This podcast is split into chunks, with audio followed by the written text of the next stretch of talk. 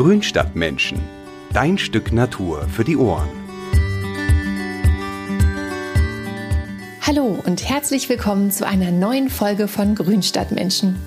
Heute dreht sich alles um das Thema Vorgartengestaltung. Ich persönlich finde ja diesen Bereich des Gartens ziemlich interessant, weil er sich so unterschiedlich präsentiert. Und das stelle ich jedenfalls beim Spazierengehen immer wieder fest. Schließlich bekommt man beim Blick in den Vorgarten ja schon mal einen ersten Eindruck vom Haus und auch von den Menschen, die darin leben. Wer seinen Vorgarten verändern möchte und noch nach Gestaltungstipps und geeigneten Pflanzvorschlägen sucht, der ist hier goldrichtig.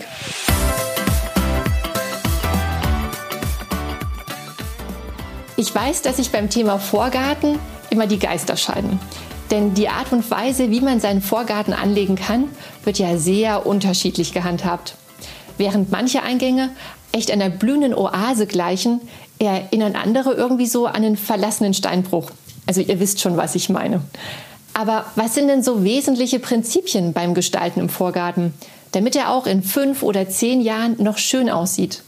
Und wie kann man sich in einen handtuchgroßen Garten auch einen Hausbaum setzen? Und wie schafft man es, dass es rund ums Jahr blüht, auch wenn es nur ein paar Quadratmeter sind? Solche Fragen beantwortet mir heute meine Kollegin Silke Eberhardt, die ich eingeladen habe. Sie ist Redakteurin bei Mainschner Garten und betreut die beliebte Gestaltungsrubrik Ein Garten, zwei Ideen schon seit vielen Jahren und weiß, wie der Hase läuft. Hallo Silke. Hallo Karina. Wie gerade schon erwähnt, betreust du ja Ein Garten, zwei Ideen im Heft. Und äh, darin werden ja reale Gartenecken auf dem Papier umgestaltet, die die Leser quasi von ihrem Garten schicken, weil denen so die Inspiration und Ideen fehlen. Was sind denn so typische Vorgartenprobleme, mit denen sich so die Leser rumärgern? Also die Lesergärten, die so auf meinem Schreibtisch landen, sind in der Regel recht klein, müssen dann irgendwie noch mit Mülltonnen, Fahrradständern oder Paketboxen versorgt werden, soll natürlich trotzdem schön sein und natürlich pflegeleicht. Dann ist es oft so, dass es halt ein voll sonniger oder ein voll schattiger Standort ist, also oft so Extremstandorte, wenn die Häuser in Nord-Süd-Ausrichtung gebaut worden sind. Ja, das ist eigentlich so das Hauptsächliche. Mm, und du hast jetzt gerade schon das äh, Stichwort pflegeleicht genannt. Das ist ja, finde ich, heutzutage so ein extrem beliebter Ausdruck geworden, ähm, wenn es so an die Anforderungen bei einer Gestaltung irgendwie darum geht. Ja, das ist es auf jeden Fall. Und ich meine, die Leute sind halt wirklich auch verständlicherweise lieber mit Freunden unterwegs oder mit der Familie oder grillen im Garten oder lassen die Kinder im Pool planschen als jetzt im Vorgarten Unkraut zu zupfen, die Ecke zu schneiden oder Rasen zu schmälen. Das ist ganz klar. Hm, ja, und ich glaube auch so dieser, der, der Zeitmangel, ne, von dem du jetzt auch gerade so gesprochen hast, das ist ja sicherlich irgendwie auch ein Grund dafür, warum in den vergangenen Jahren auch der Anteil an diesen Schottergärten so enorm zugenommen hat. Gut, ich meine, da gibt es ja auch natürlich die Menschen, denen gefallen diese ordentlichen Gärten. Äh, und äh, die älteren Semester wiederum, die begründen es ja auch so äh, mit dem Alter, dass sie es einfach körperlich gar nicht mehr schaffen, diese Grünflächen ähm, zu bewirtschaften und zu pflegen und sie sich deswegen ja diesen Schottergarten so zulegen. Ne? Es tut mir in der Seele weh, dass sich dieser Schottergarten so ähm, in den letzten Jahren so als Schönheitsideal durchgesetzt hat.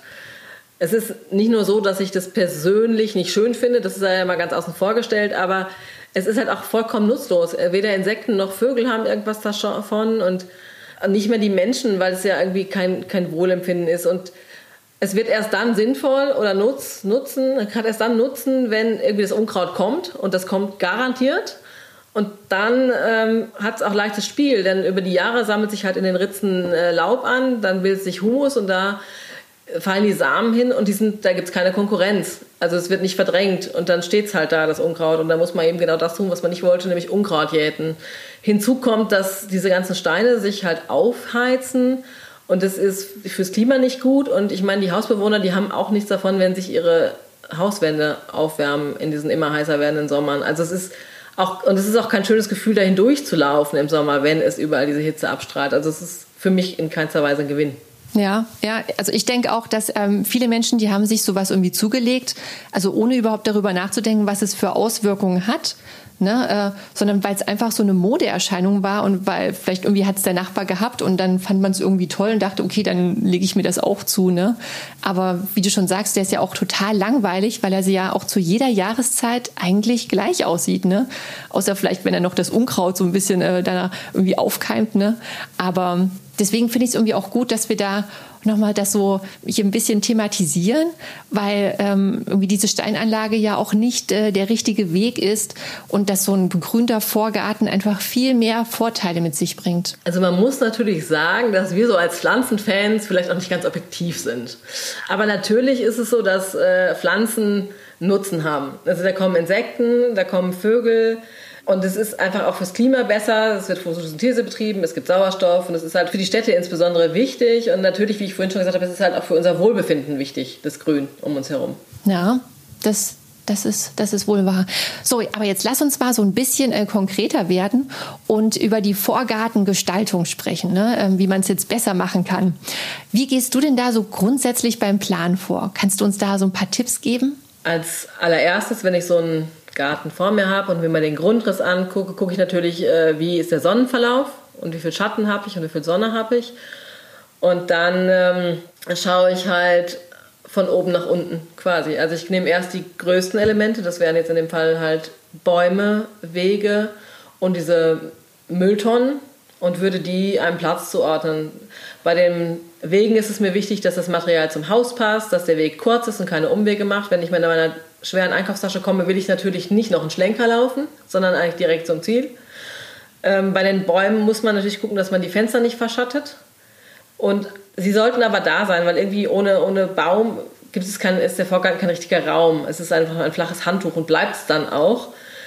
Also sind die ganz, ganz wichtig. Und da würde ich auch selten darauf verzichten, es sei denn, ich finde gar keinen Platz. Und dann gucke ich halt, wo ich die Mülltonnen hinsetze. Und damit die nicht so ganz gruselig aussehen, versuche ich die jedes Mal zu verstecken. Also entweder hinter Rankerüsten mit Pflanzen oder eben auch in diesen Mülltonnenboxen. Da gibt es viele verschiedene Modelle für jeden Geschmack und auch zu jedem Hausstil passend, denke ich. Ist das verteilt? Komme ich zu der Aufteilung von, von Rasen und Beetflächen, sofern es zu einer, es eine Rasenfläche geben soll im Vorgarten. Oft sind die ja viel zu klein, um dass man sich die Mühe machen sollte, die da zu mähen. Danach geht es halt in die Tiefe. Dann guckt man halt wirklich, was blüht da oder was wächst da. Mhm. Ja, lass uns gleich mal so an der Bepflanzung irgendwie daran weiter äh, anknüpfen. Ähm, mal angenommen, ich habe jetzt so eine Fläche vorm Haus, so einen ganz kleinen Garten, vielleicht so drei mal drei Meter groß und äh, Südseite, das heißt also richtig viel Sonne. Und ähm, sag mal, genau, ich habe da einen Rasen bisher gehabt und der, genau, der mir im Sommer regelmäßig verbrennt, weil es einfach auch so unglaublich trocken ist. Ähm, wie kann ich denn da jetzt so einen Vorgarten aufpeppen, ohne viel zu gießen? Ich gehe oft daran und gucke erstmal, wenn ich das weglasse, möchte ich eine Bepflanzung haben. Eine ganz, ganz große Bepflanzung ist sehr pflegeintensiv, weswegen ich es lieber in kleine Teilstücke aufteile, ob jetzt geschwungen oder eckig, das kann ganz unterschiedlich sein. Dann kann man da auch zwischendurch laufen vielleicht und kann es auch genießen, wenn man Glück hat und äh, vielleicht in den Morgenstunden oder so noch draußen sitzen will in einer ruhigen Wohngegend, kann man doch einen kleinen Bankplatz, oder sowas noch mit anlegen, sodass man, dass es nicht so langweilig wirkt. Und ja, und dann fange ich halt an und gucke, was genau ich da drin haben möchte. Und damit es nicht so ein bunter, buntes Allerlei wird, sondern schön harmonisches rund das ganze Jahr durch, überlege ich mir halt jedes Mal erstmal ein Farbschema, irgendwas, was zum Haus passt. Also wenn ich jetzt Klinke habe, kann ich ja gucken, was passt dazu. Viele weiße Blüten heben sich zum Beispiel toll dazu ab oder so. Und dann guckt man halt weiter. Und dann, wie gesagt, rund ums Jahr. Also, dass man das durchzieht, dieses Motto. Also, dass man nicht nur im Juni sowieso was hat, sondern man muss ja gucken, dass man von März bis Oktober, November, soweit kriegt man ja blühende Pflanzen, dass man da auch was hat.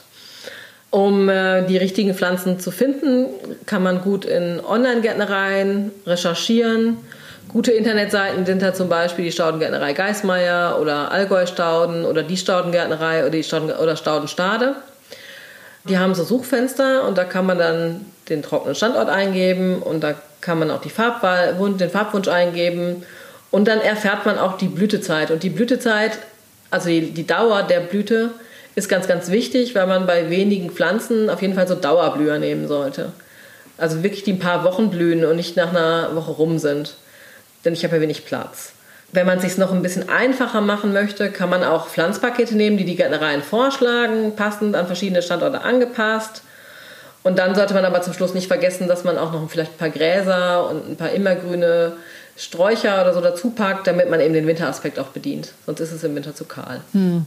Also äh, Stauden sind ja eh eine gute Wahl, weil sie ja jedes Jahr wieder austreiben und man lange Freude an ihnen hat.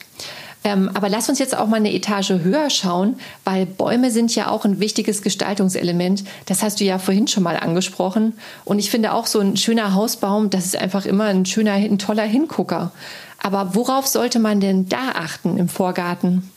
Also ein ganz wichtiger Aspekt beim Hausbaum ist natürlich die Kronengröße. Die ist abhängig natürlich davon, wie viel Platz ich habe und deswegen sollte ich die, bevor ich mich in einer Baumschule beraten lasse, welchen Baum ich denn kaufen könnte, nehmen könnte in meiner Region, in meinem Standort, auch auf jeden Fall ausmessen, wirklich, wie, wie viel Platz habe ich, wie groß darf denn die Krone werden. In der Regel sind in der Baumschule die Angaben so, nach, die Krone nach zehn Jahren. Also da kann man sich dann orientieren. Das dauert dann eine Weile, bis die so groß sind. Kleinkronige Bäume sind zum Beispiel Zieräpfel oder auch Zierkirschen oder auch, was jetzt sehr im Trend ist und was ich auch ganz, ganz toll finde, sind so auf Hochstamm gezogene Felsenbirnen. Die, haben, die sind ganz toll, weil sie im Frühling weiße Blüten haben. Im Sommer haben sie dann Beeren, die schmecken auch auf Pfannkuchen. Das ist so eine Mischung aus Heidelbeere und Johannisbeere. Und im Herbst haben sie auch noch eine kupferfarbene Herbstfärbung. Also das ist ganz, das ist ein ganz, finde ich selber ganz, ganz toll. Und die ist auch ganz vielseitig einsetzbar. Also die nimmt auch mal Halbschatten in Kauf und die ist, die ist ganz gut. Und ansonsten finde ich es aber auch noch wichtig, dass so eine Krone, also sind ja auch immer Fenster dahinter, ähm, auch so ein bisschen lichtdurchlässig ist. Aber es ist natürlich nicht nur für die Fenster wichtig oder für das Haus, dass da eben ein bisschen Licht durchkommt, sondern auch für den Boden, weil da wächst sonst nichts, wenn es sehr schattig ist. Das Problem sehe ich manchmal so bei diesen Kugelbäumen, die sehr, sehr dicht sind. Ich persönlich finde es eigentlich besser, man hat eine lichtdurchlässige Krone und nimmt so eine Gledicia Sunburst, das ist so eine gelbblaubige Gledicia, oder aber so eine Robinia Casque Rouge, die hat so ganz tolle rote Blüten und die zieht auch noch Bienen und Hummeln an. Und die machen eben nicht so viel Schatten. Also das ist einfacher zu unterpflanzen. Hm. Ja, okay, mit diesen genau lichtdurchlässigeren Bäumen. Aber wie ist es denn so bei den Stauden, wenn ich die jetzt so, äh, wenn ich die Bäume unterpflanzen möchte, da muss ich wahrscheinlich auch ein bisschen drauf achten, ne, welche Stauden ich dafür auswähle. Welche fühlen sich denn da so wohl? Also meistens gibt es ja unter Bäumen zwei Probleme. Das eine ist der Schatten, das andere ist die Trockenheit durch, die, durch das Wasser, was die Wurzeln ja von dem Baum schon entziehen ganz gut zurechtkommen da aber trotzdem der, zum Beispiel der Balkansteuerschnabel oder immergrüne Seggen oder auch die Elfenblume oder ähm, die Golderdbeere. Die ist auch noch ganz cool, weil man da auch relativ häufig drüber laufen kann, ohne dass der irgendwas macht. Also wenn man jetzt sowas hat, wo man ab und zu mal drauf treten muss, dann ist die auch noch ganz gut geeignet. Alle zusammen sind aber auch deshalb noch ziemlich gut, weil sie das Laub schlucken. Das heißt, wenn das Laub runterfällt, muss ich nicht alles wegfegen, sondern spare mir Arbeit, mache es schön pflegeleicht, weil das machen ja die Pflanzen für mich. Die sammeln das Laub und das zersetzt sich dann zwischen den Blättern äh, und dann wird es Humus und dann ersetzt es sogar noch den Dünger. Also auch das spare ich mir. Der Boden hält auch mehr Feuchtigkeit, ich muss weniger gießen. Das ist alles ganz, ganz vorteilhaft, wenn man halt so Laubschluckerpflanzen nimmt. Perfekt, hört sich echt gut an. Und sag mal, was ist denn mit dem Vorgarten, der jetzt auf der Nordseite liegt, ja, wo eigentlich, äh, wo man eigentlich immer so diesen starken Schatten äh, vom Haus hat und eigentlich ja kaum Sonne hinkommt. Das ist ja immer so eine gefürchtete Ecke bei den, bei den Hobbygärtnern, weil die dann immer gar nicht richtig wissen, was sie da überhaupt hinsetzen können. Also wenn ich noch so ganz wenige Sonnenstunden am Tag habe, kann ich mich ja auch noch trauen, vielleicht eine Hortensie hinzupflanzen oder ein Rhododendron, der Blüten bringt. Wobei bei den Rhododendron man auf jeden Fall gucken sollte, dass man diese Incaro-Hybriden kauft. Die brauchen keinen sauren Boden, die kommen mit ganz normalem Gartenboden klar. Und äh, bei den Stauden ist es so, dass man da vielleicht noch mal ein tränendes Herz pflanzen kann oder ein Kaukasus, vergisst man nicht. Aber ansonsten ist es echt wichtiger, bei so schattigen Gärten auf Strukturen zu setzen. Also man kann ja ganz viel erreichen statt mit Farbe, auch mit Struktur, also kleine und große Blätter. Also ich spreche da von Fahnen, von großblättrigen Funkchen, vielleicht zusammen mit kleinen blättrigen Immergrün. Das macht auch was, das macht auch eine schöne Struktur, das macht einen schönen Vorgarten. Wichtig ist auch natürlich auch da die Gehölze nicht zu vergessen. Da zum Beispiel einen, so eine Säuleneibe oder auch geschnittene Kugeln oder aber auch ein, ein Ilex, der vielleicht sogar Beeren macht, also so eine Stechpalme, eine immergrüne. Also man muss da einfach gucken, dass man auf was anderes setzt als auf Blüten. Ja, aber da gibt es ja doch allerhand Möglichkeiten, wie du sagtest, mit den Strukturen. Das kann ich mir gut vorstellen. Ja.